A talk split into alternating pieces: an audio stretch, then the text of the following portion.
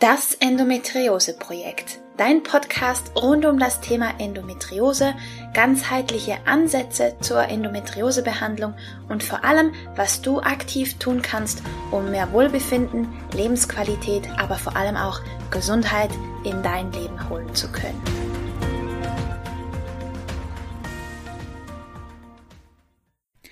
Hallo und herzlich willkommen zu einer weiteren Folge von das Endometriose Projekt. Ich bin Romina Skalko, ganzheitlicher Endometriose Coach und ich freue mich sehr, dass du eingeschaltet hast, denn heute geht es weiter mit dem Interview Special mit Dr. Corinne Heitz zum Thema Mikroimmuntherapie.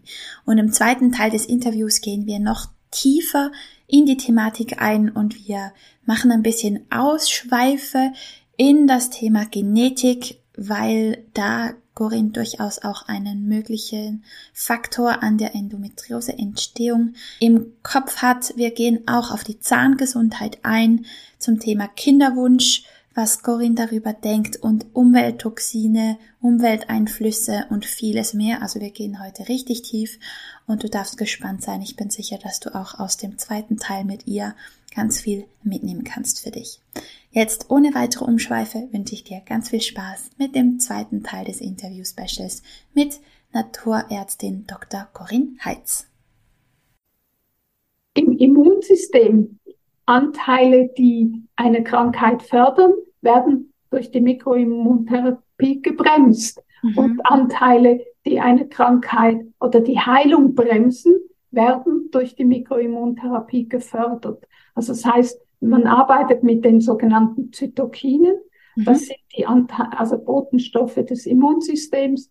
Und ähm, die sind so ausgewogen, dass sie in einem Netzwerk arbeiten, ohne dass man eben den Patienten schadet. Also wir haben keine immunsuppressiven Anteile. Wir haben zwar vielleicht manchmal ein überschießendes Immunsystem, das kann man runterholen, aber eben nicht so wie ein Immunsuppressivum. Ja, sondern gezielter. Gezielt im Kontext ja. einer, einer, wir nennen es jetzt mal Heilungsabsicht. Ja, schönes Wort, ja, definitiv. Ähm, also dann schaust du wirklich halt diese, dieses Konzept erarbeitest du mit den, mit den Menschen, die zu dir kommen, schaust auch, dass die gut nährstoffversorgt sind. Ähm, schaust du sonst noch weitere Themenbereiche an mit deinen Patienten? Es kommt drauf an. Also mm, es gibt da so noch so Grenz, Grenzsachen. Ja. Äh, zum Beispiel die Genetik, ja. Also das kann schon sein, dass wir das noch differenzierter anschauen. Ähm, es gibt zum Beispiel, das kommt, das hast du vielleicht schon gehört, Katerol-O-Methyltransferase. Das ist ein Enzym, das kann in der Entstehung zerstört sein und das ist eine genetische Variante. Ich sage jetzt nicht, das ist ein Defekt. Es gibt Menschen, die dieses Enzym weniger produzieren und es gibt solche, die dieses Enzym mehr produzieren. Und dieses Enzym baut Stresshormone ab. Mhm. Wenn ich zu wenig von diesem Enzym habe, kann die Reaktivierung immer wieder stattfinden, weil die Stresshormone dominieren. Mhm. Etwas ganz Wichtiges ist bei diesem kommt, ähm, wenn zu wenig von diesem Enzym da ist, wird Östrogen toxisch verstoffwechselt. Okay. Und das könnte eben auch noch ein Aspekt sein in der Entstehung von Endometriose.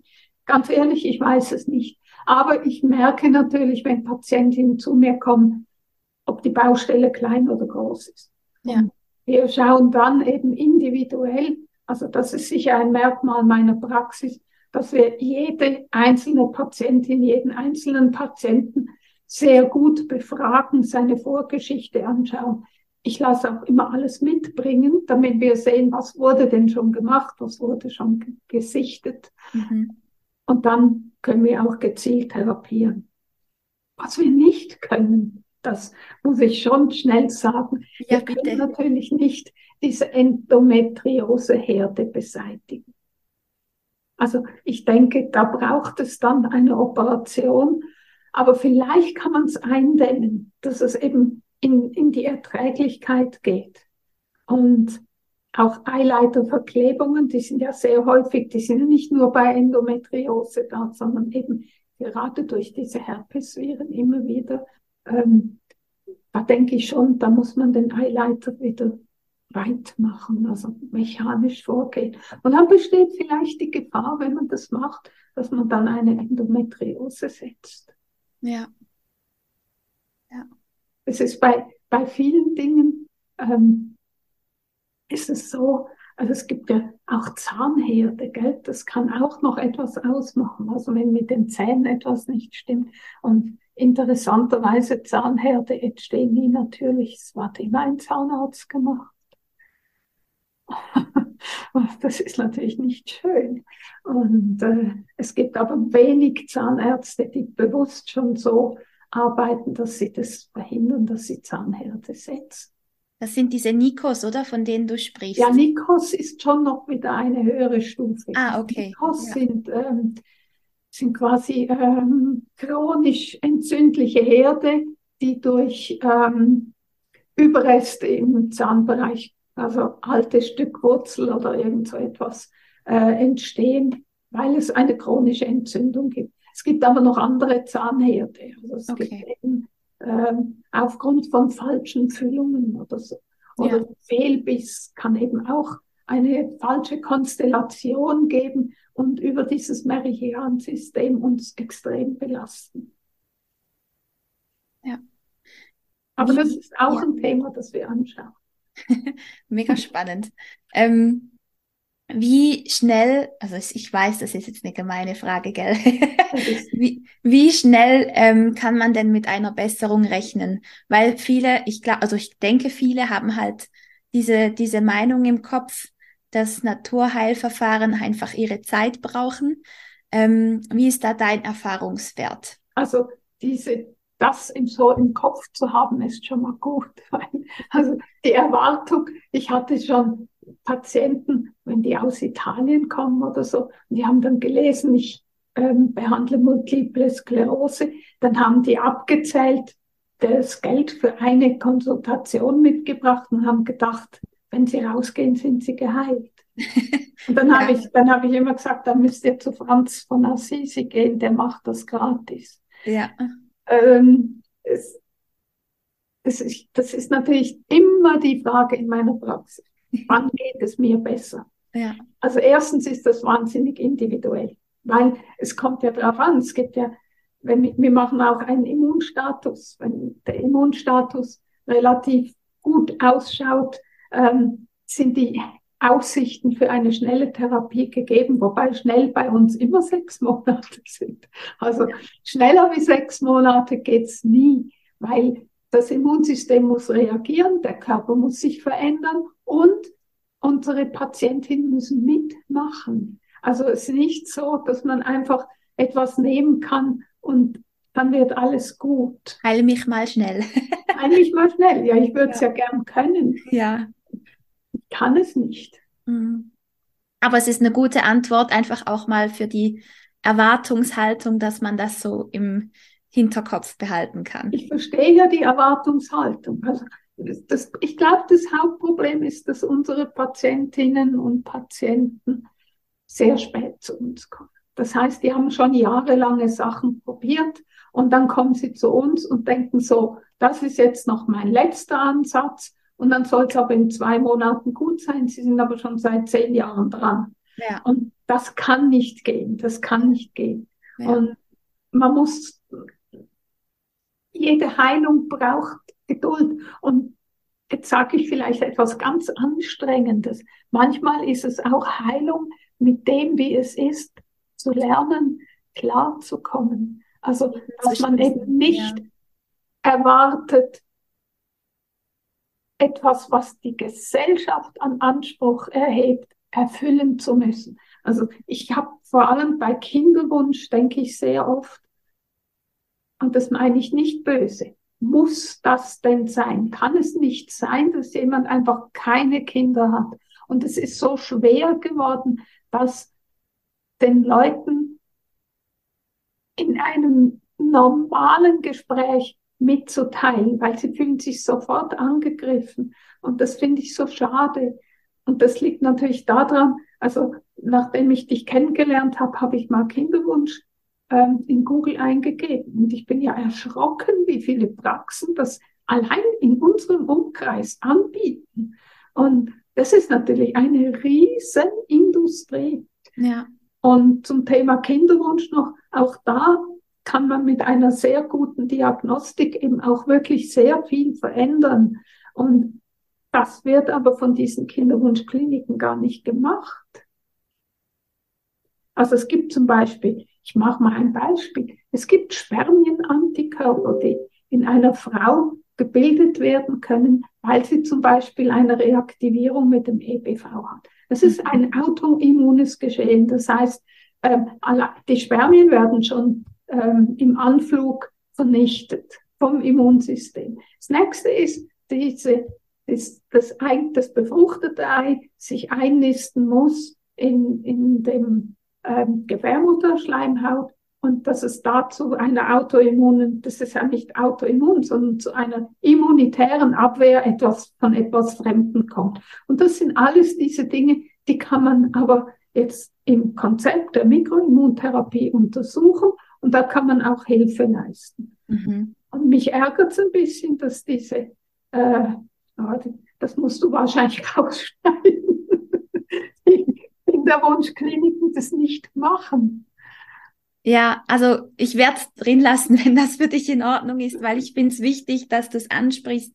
Das ist mir persönlich tatsächlich auch ein Dorn im Auge, nur schon weil man ähm, auch den Frauen oder den Paaren den Druck vermittelt, wenn es innerhalb von sechs bis zwölf Monaten nicht klappt, dann muss sofort, ähm, keine Ahnung, eben künstliche Befruchtung her oder sonst was. Ja. Also das wird viel zu monetarisiert angegangen. Ich das ist monetarisiert, so. weil es ist vorprogrammiert, wenn das Immunsystem nicht richtig funktioniert, was auch ein, eine In-vitro-Befruchtung und ein, ein eingesetztes befruchtetes Ei nicht angenommen werden kann. Das ist einfach schon im Vorfeld eigentlich in jeglicher Logik verständlich. Ja, ja. Ja, das ist ja eh ein höchst spannender Prozess, ähm, die Spermien sind ja ein Fremdkörper und eigentlich muss ja. sich ja die Frau schützen durch durch die, die, die Vaginalflora und alles, dass da halt Fremdkörper nicht überleben. Und da muss ja innerhalb kürzester Zeit unser Immunsystem umswitchen, damit die eben nicht abgetötet und angegriffen werden. Also das ist einfach auch wieder nur ein überreaktives Immunsystem oder, oder ein fehlreguliertes Immunsystem. Es ist vielleicht nicht mal fehlreguliert, weil die Natur vielleicht etwas erkennt, was wir nicht erkennen. Also mhm. was mit den Spermien, was nicht gut ist. Und ja. ähm, also ich sage den Leuten immer, äh, wenn es euch nicht gut geht, könnt ihr euch auch nicht vermehren wollen. Also eigentlich kann, sollte, sollte es so sein, dass nur gesunde Menschen Kinder kriegen. Das ist aber schon lange nicht mehr so, weil wir so eine moderne Medizin haben. Ja. Aber wenn man natürlich auch entsprechende ähm, Medikamente nimmt, dann wird das schon auch schwieriger. Ne? Oder äh, eben die Hormone, die Hormone sind, sind so ein großes Problem. Bei den Männern sind es ähm, die Überöstrogenisierung, die stattfindet durch Weichmacher im Trinkwasser zum Beispiel, mhm. dass sie eben gar keine funktionierenden Spermien mehr produzieren. Aber das häufigste ist natürlich das Rauchen. Ja, also ich hatte schon, ich, ich, wir haben schon Kinder gemacht hier, gell? und das war mal ein, ein Ehepaar, da habe ich hat man seine, haben wir seine Spermien untersucht und ich gesagt, also da, da geht gar nichts mehr. Da müssen Sie nicht warten, bis Ihre Frau irgendwelche Hormone nimmt. Und dann habe ich ihm klar gemacht, dass er sollte aufhören zu rauchen. dann ist er raus und hat eine Zigarette angezündet. Dann hat er noch so gemacht. Ich habe ihn noch im Fenster gesehen. Dann hat er mir eine Mail geschrieben und hat gesagt, ich habe meine letzte Zigarette geraucht. Drei Monate später war sie schwanger. Ja. Also das sind die Toxine, die Umweltgifte. Wir sprechen ja heute von Epigenetik, wir sprechen ja gar nicht mehr von Genetik, sondern eben die veränderte Umwelt, die unsere Gene verändert und das macht alles recht schwierig. Ja, genau deswegen ist es ja so wichtig, das Ganze ganzheitlich und ursächlich anzuschauen. ähm, weswegen ich einfach auch deine Arbeit so spannend finde. Ähm, weil es einfach Find sie ein... auch spannend. Hoffentlich. Aber sonst würdest du es ja auch nicht so lange tun, oder? Ja, genau. Also und ich sehe auch den Bedarf und äh, ich mache es auch wirklich mit Freude. Mhm. Ja, das Und merkt ich habe natürlich ein sehr gemischtes Publikum. Ja, ja. Ähm, wenn jetzt eine Frau das hört und die Ohren spitzt und das interessant findet und auch den Weg zu dir ins Appenzellerland auf sich nehmen möchte, ähm, was gibt's irgendwelche Voraussetzungen, die sie mitbringen muss oder damit sie bei dir als Patientin angenommen wird oder? Also, äh, ich habe ja vorher gesagt, ich bin ein bisschen selektiv geworden. Ja, Also die Voraus Grundvoraussetzung ist sicher, dass sie es will, dass sie überhaupt das will. Also ähm, wenn man eine Praxis anfängt, so wenn ich jetzt über diese 25 Jahre zurückgehe, dann hat man am Anfang Patienten, die kommen, um zu schauen, ob man denn was kann. Ja, und das ist logisch, oder? Die denken, ah, ich habe jetzt so eine schwere Krankheit, mal schauen, ob die das kann. Ja? Und dann ist es fast so wie, wie wenn man zum Wahrsager geht. Und ich hatte auch mal eine Bekannte, die ist zu einem äh, Freund von mir gegangen, zum Heilpraktiker, und hat gesagt, ich sage ihm nicht, dass ich einen hohen Blutdruck habe, das muss er selber rausfinden. Dann sage ich, nein, das ist ein Blödsinn. Also für mich ist es wichtig, dass man alles mitbringt dass man eben nichts verschweigt, dass es total wichtig ist, dass ich alle Informationen habe, dass man das vorher vielleicht sammelt und es dann aber zum ersten Termin mitbringt. Man kann dann vielleicht ganz viele Untersuchungen einfach schon sparen, weil es gemacht wurde. Was ich niemandem empfehle, ist vorher schon schauen, was untersucht die denn und dann in irgendein Labor gehen und das schon mal machen und denken, ah, das kann ich mir alles sparen. Nein, wir müssen ganz spezielle Labors nehmen, das können nicht alle. Und das ist vielleicht noch so ein bisschen die Krux an unserer Diagnostik. Ähm, es ist nicht ganz billig. Also die Diagnostik kostet und ähm, ich bin natürlich auch wertvoll, sage ich immer. Ich bin nicht teuer, aber ich erkenne meinen Wert und ich brauche auch in diesem Sinne die Wertschätzung von meinen Patientinnen. Und dann steht dem nichts entgegen. Was ich nicht tun kann, ist vorab mich mit irgendjemand unterhalten und dann erklären, was wir alles machen. Wir haben eine ganz tolle Webseite, man kann das da äh, sich anschauen. Ähm, Termine für ein erstes Gespräch. Man kann auch sagen, ich will erstmal nur ein Gespräch mit dir und dann machen wir nicht gleich die Laboruntersuchung.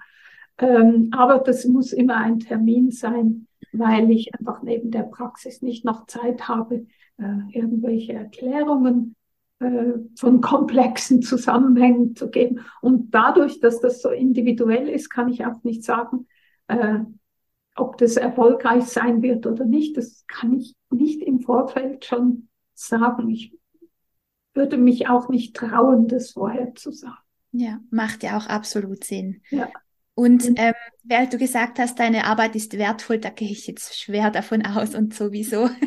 ähm, ist denn das auch Krankenkassen anerkannt? Also zahlt die was dran, die Zusatz jetzt in der Schweiz? Also jetzt müssen wir schnell unterscheiden. Ähm, für ausländische Patienten, also nicht, nicht Schweizer Patientin, war es früher so, dass die deutsche Privatkrankenkasse bezahlt hat, aber die macht mittlerweile auch schon äh, den Bogen und sagt, äh, im Ausland zahlen wir nichts. Mhm. Ähm, die österreichischen, also jetzt Vorarlberg und so, ähm, da zahlen die privaten Zusatzversicherungen etwas dran. Ähm, zum Beispiel die, wie sollen wir jetzt Werbung für Krankenkassen machen? Ja, weil, weil sie zahlen, können wir sie auch nennen. Ja, Ähm, zum Beispiel die AXA oder die, ähm, ich muss gerade überlegen, wie sie heißt. Das fällt mir vielleicht nachher wieder ein. Ähm, die zahlen etwas. In der Schweiz ist es sehr, sehr komplex. Also sie zahlen ja eigentlich, wenn wir jetzt mal die Medikamente anschauen, nur das, was auf der Liste der Swissmedic steht. Wir Mhm. können davon ausgehen, dass alles, was alternativ ist, nicht auf der Liste steht. Somit zahlen sie eigentlich fast nichts. Ja. Dann zahlen sie an die Konsultation etwas. Das ist aber unterschiedlich. Aber dann wieder Laborzertifikate sind es auch nur zwei, drei Kassen, die etwas zahlen. Das ist Gruppmutuell und ähm, die EGK zahlt etwas dann und die Sanitas ans ja. Labor. Und sonst zahlen die immer nur so 500, 400 Franken. Wenn ich eine große Abklärung mache, sind wir aber schnell bei 1500 Franken. Mhm. Also nur Labor. Ja. Ja.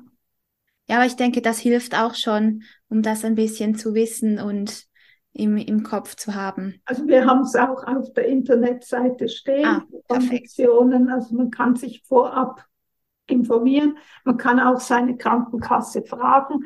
Man muss aufpassen, die sagen natürlich nicht immer die Wahrheit. Also äh, ja, wenn die dann sagen, ja, wir zahlen 80 Prozent von der Konsultation und ich habe aber einen höheren Tarif, wie Sie zahlen, äh, dann ist denen das ja egal und sie zahlen dann nur 80 Prozent von ihrem Stundensatz, den so. wir uns aber nicht leisten könnten. Ja.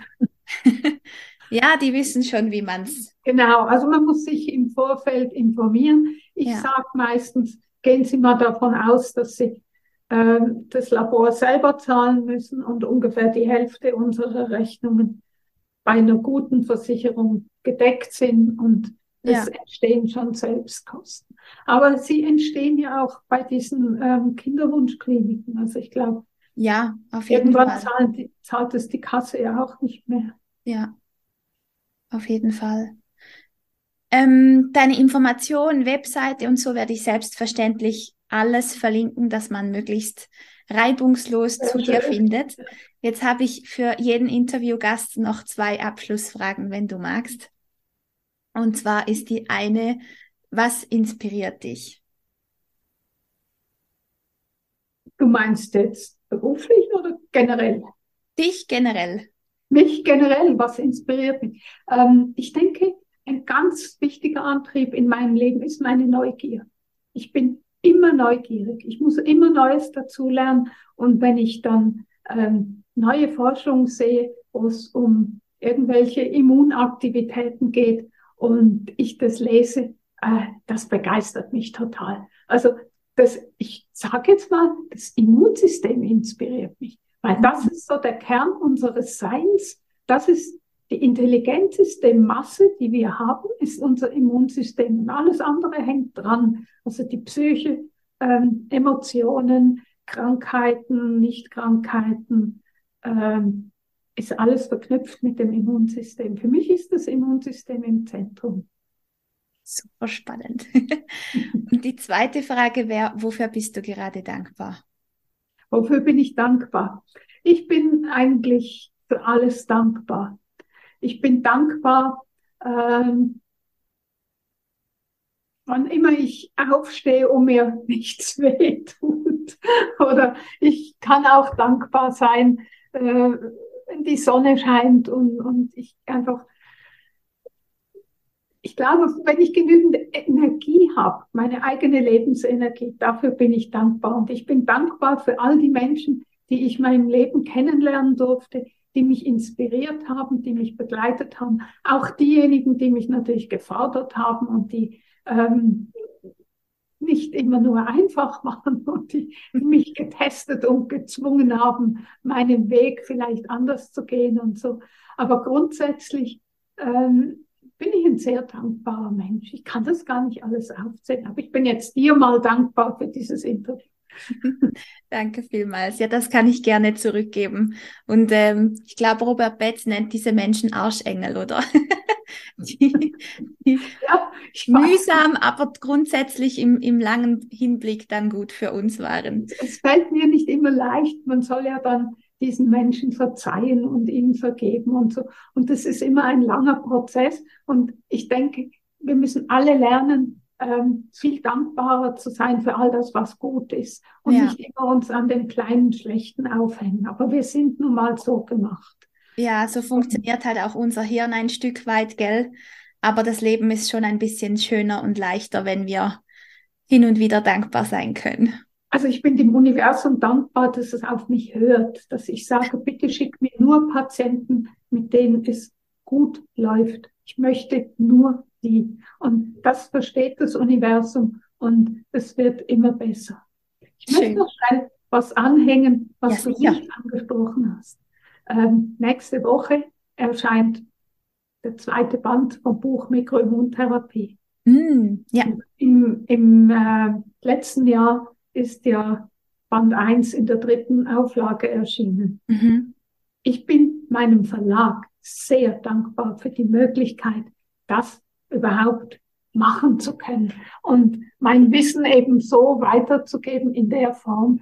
Und ähm, ich bin natürlich jedem dankbar, der dann dieses Buch kauft und liest und es weitergibt und so weiter. Das glaube ich. Ja, auf jeden Fall. Also ich werde es mir sicher auch mal anschauen. Ähm, jetzt gerade habe ich eine andere Bücherliste noch, andere Bücherprioritäten, aber es ist definitiv auf der Liste mit drauf, dass ich mir das auch noch zugebe. Ja, schön, ja. Auf jeden Fall. Corinne, ich danke dir von Herzen, dass du uns an deinem Wissen hast teilhaben lassen. Sehr Und gerne. Ich hoffe, ähm, dass die richtigen Menschen zu dir finden ins Appenzellerland. Ich wünsche es den richtigen Menschen, dass sie zu mir finden, weil es ist ein Weg. Ja. Für sie. Ja. Super. Merci vielmal und Danke, Romina. schön, dass du hier warst. Sehr schön. Dankeschön. Das war das Interview-Special mit Naturärztin Dr. Corinne Heitz. Ich bin gespannt, was du für dich mitnehmen konntest. Ich habe auf jeden Fall was dazugelernt heute. Und ja, wenn du mit Corinne arbeiten möchtest, wenn du zu ihr in die Praxis ins Appenzellerland gehen möchtest, dann kann ich dir das nur von Herzen empfehlen. Alle weiteren Infos zu ihr und zu ihrer Arbeit findest du selbstverständlich in den Show Notes.